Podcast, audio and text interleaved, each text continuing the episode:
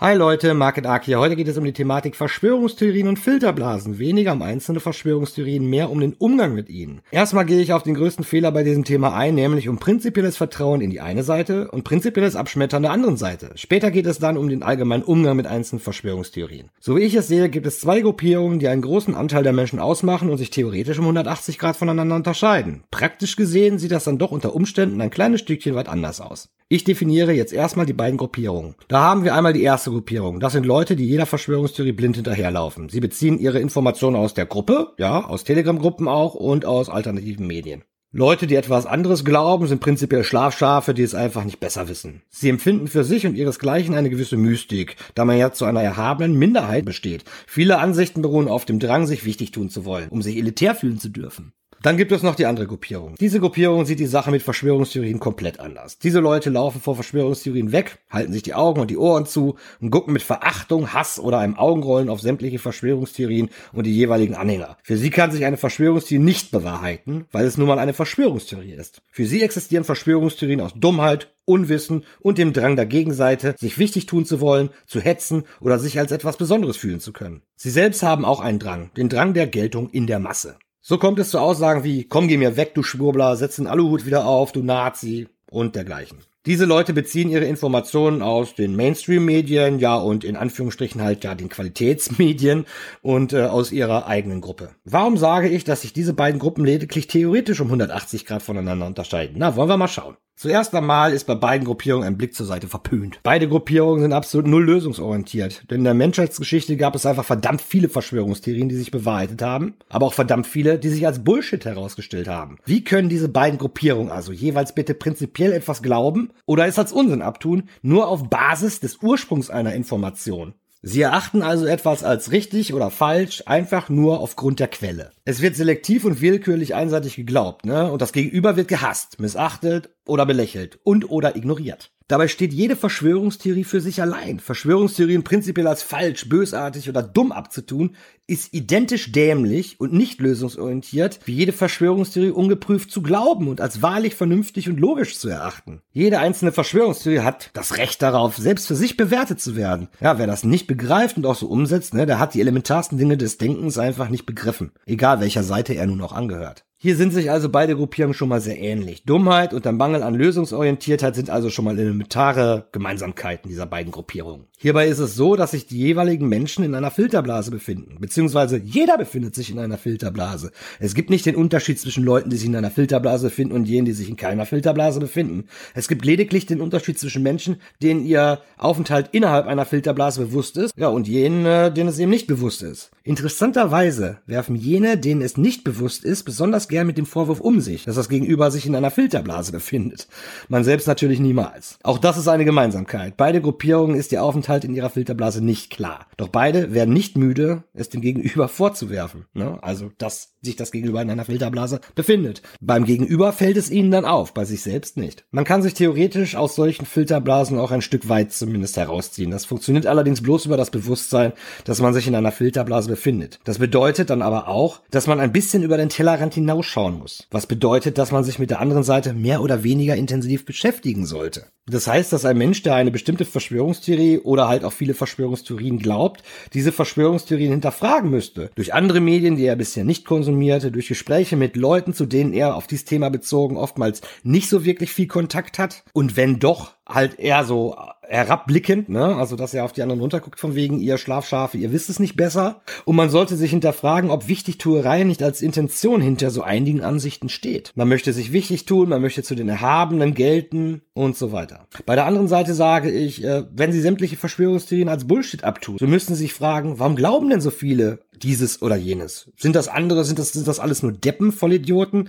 Ne? Familienangehörige, Freunde und so weiter, sind das alles Vollidioten? Oder gibt es da vielleicht noch Informationen, die ich nicht habe oder die ich nicht zulasse? Und sie müssten sich fragen, wie es denn sein konnte, dass sich in der Vergangenheit so manche Verschwörungstheorie als wahrlich entpuppt hat, obwohl Verschwörungstheorien ja prinzipiell nur von und für Deppen gemacht wurden laut ihrer Ansicht. Das Ganze muss man eben objektiver gestalten. Nur wenn man das macht und sich seiner Filterblase bewusst ist, kann man aus der Filterblase ein Stück weit entkommen. Und dann erst steht einem auch irgendwie zu, anderen Menschen ihre Filterblase überhaupt vorzuwerfen. Ja, aber das mit der Reflexion, mit der Empathie, mit diesen ganzen positiven Attributen, ja, das birgt dann halt eben gewisse Gefahren in sich halt, ne, die man eigentlich äh, nicht ausgesetzt werden will. Ne? Wer will sich schon am Ende eigene Wirren, Fehleinschätzungen und dergleichen vorwerfen lassen müssen? Ne? Wer will, dass einem dadurch die Feindbilder und die Witzfiguren genommen werden, über die man sich so vorzüglich definieren kann? Ein wahres Dilemma, und zwar für beide Seiten gleichermaßen. Da hätten wir also die nächste Sache, bei der sich diese beiden Gruppierungen gleichen. Und selbst wenn man bei einer bestimmten Verschwörungstheorie hinterher auf eine Lösung gekommen ist, durch Objektivität beziehungsweise versuchte Objektivität, ne, soweit es nur eben geht,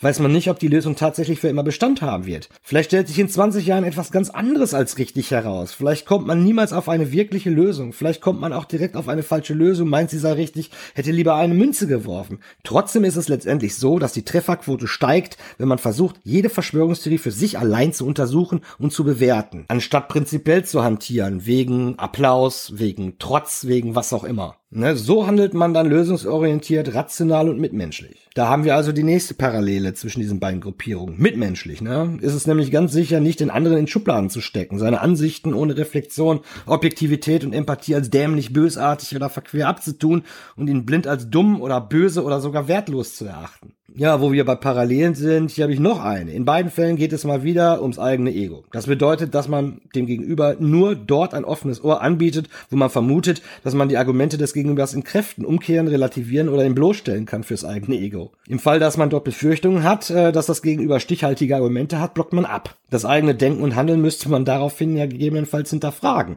Das ist unangenehm. Wer will sich schon Fehler eingestehen müssen und sein Weltbild ins Wanken geraten lassen? Wie bei anderen Themen gilt auch hier, man benötigt seine Feindbilder und oder Bilder von Meinungen, über die man sich lustig machen kann, um sich darüber definieren zu können. Toleranz, Empathie, Bemühungen zu einer objektiven Sicht der Dinge, ne? all jene Dinge gibt es eben bloß dort, äh, wo sich der Mensch Applaus davon verspricht. Ne? Das ist hier nicht gegeben. Daher hat es sich dann an dieser Stelle auch mit diesen positiven Attributen des Seins. Ne?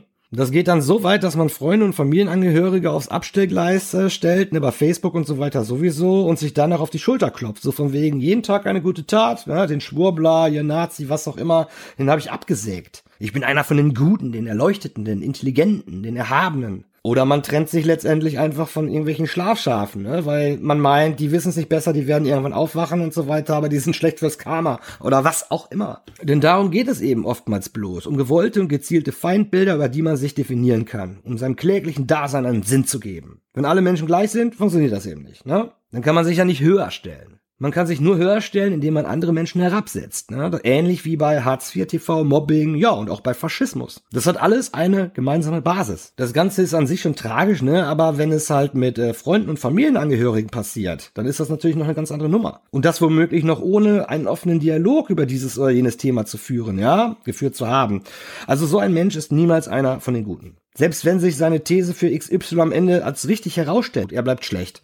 Denn gute Menschen trennen sich nicht von Menschen bloß, weil jene eine x-beliebige Meinung zu einem x-beliebigen Thema haben. Speziell, wenn man sich mit der Ansicht der Gegenseite bloß oberflächlich beschäftigt hat, ne? Womöglich bloß mittels Informationen aus den eigenen Reihen, aus der eigenen Gruppierung. Sowas tun dann bloß, ja, aufs Ego bezogene Ideologen. Das ist im Prinzip alles Teil einer Spaltung, die vielleicht möglicherweise so gewollt ist von Politik und Medien. Denn damit kann man von bestimmten Themen ablenken. Vielleicht gibt es auch noch ganz andere Gründe, die dahinter stehen. Ich kann das alles nicht komplett überblicken, aber ich halte zumindest alles für möglich. Selbst wenn man tatsächlich die Meinung eines Freundes oder Familienangehörigen, aber selbst bei Facebook ist es eigentlich so, ne?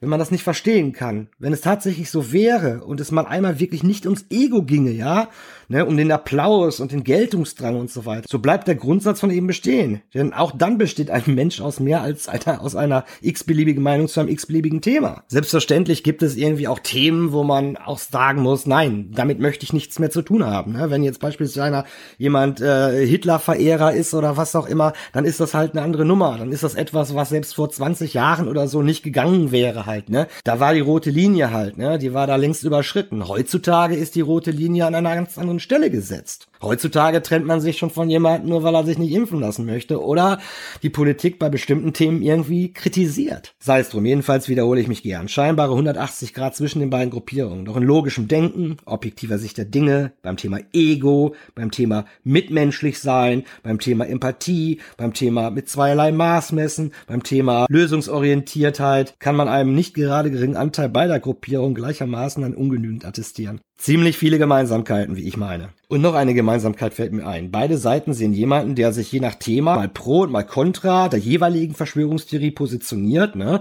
Also die eine sieht er so, die andere so, die eine hält er für möglich, die andere für sehr wahrscheinlich, die andere für sehr unwahrscheinlich, was auch immer. Aber wenn sich so jemand positioniert, dann wird er von beiden Seiten aus der anderen Seite zugehörig empfunden. Da gilt es dann ganz oder gar nicht, schwarz oder weiß. Keiner dieser beiden Gruppierungen käme auf die Idee, so jemandem zuzuschreiben, dass er es genau richtig macht halt, ne? dass er sich Gedanken gemacht hat und dass es logisch ist, dass man so und so reagieren muss, weil es halt einfach verschiedene Verschwörungstheorien sind und jede für sich alleine bewertet werden muss. Denn es stellen sich nun mal am Ende des Tages manche Verschwörungstheorien als wahr heraus und andere als Unsinn. Selbst wenn man sämtliche Argumente kennt und alle Seiten gehört hat, und das haben die wenigsten, ja, kann man sich oft einfach nicht sicher sein. Prinzipiell alles zu glauben oder als dumm und böse abzutun, was die jeweiligen Seiten sagen, ist gleichermaßen dumm und fahrlässig. Jede Verschwörungstheorie muss für sich allein bewertet werden. Zudem ist es so, dass Menschen, äh, die sich von jemandem mit einer anderen Meinung zum Thema XY trennen, nur zu den Guten gehören können, wenn es um tatsächlich extreme Meinungen geht.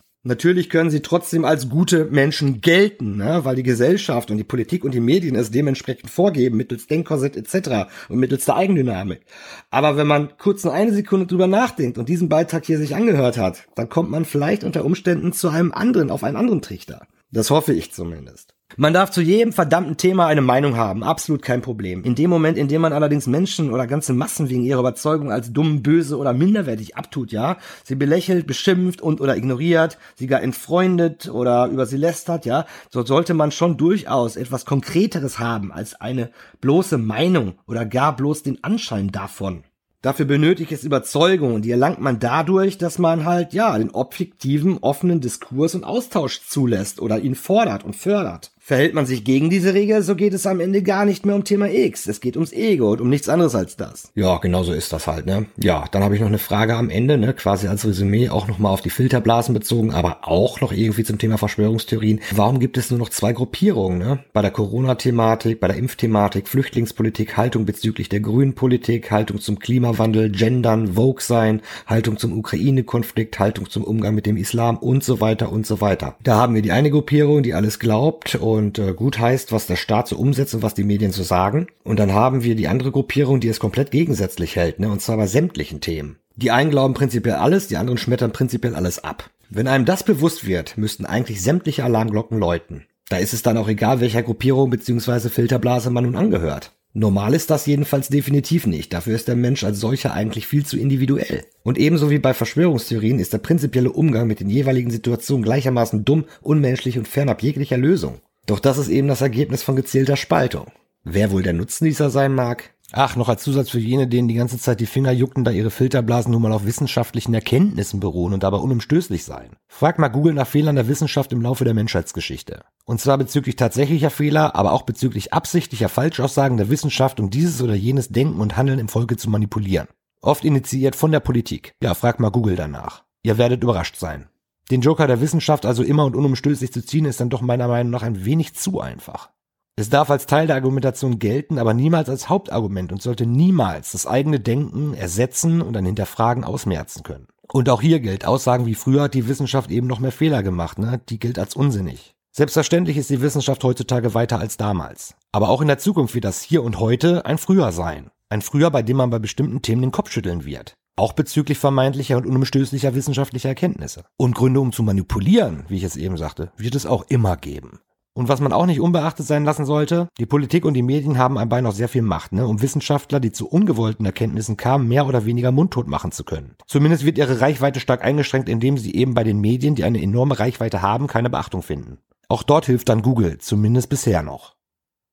Ja, denkt mal drüber nach. Liebe Grüße, danke.